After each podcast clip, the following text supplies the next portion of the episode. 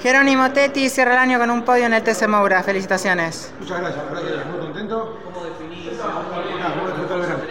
Eh, se hizo lo que se pudo, pero el campeonato al final no se pudo dar. Pero hiciste todo lo que tenías a tu alcance.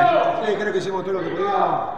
Un segundo puesto, tanto en la Copa de Oro como en la general, así que nada, más que conforme, orgulloso de todo lo que hemos hecho. Y pensando ya, en- ya pensando en 2023, ¿cómo lo, ¿cómo lo ves al próximo año?